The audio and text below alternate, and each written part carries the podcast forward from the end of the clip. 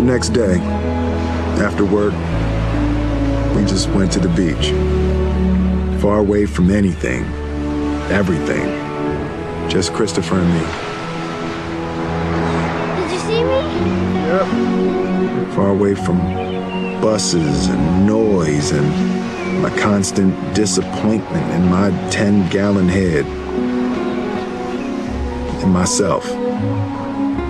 Chris, thank you very much. Oh, thank you, Dean. Take care, Chris. Hey, you, you made all the right moves here. Thanks, Chris. Because when I was young and I'd get an A on a history test or whatever, I'd get this good feeling about all the things that I could be. And then I never became any of them. Hello，亲爱的小耳朵， 关注微信公众号“爱豆的美剧电影英语笔记”，可以第一时间获得音频和完整的文本内容哦。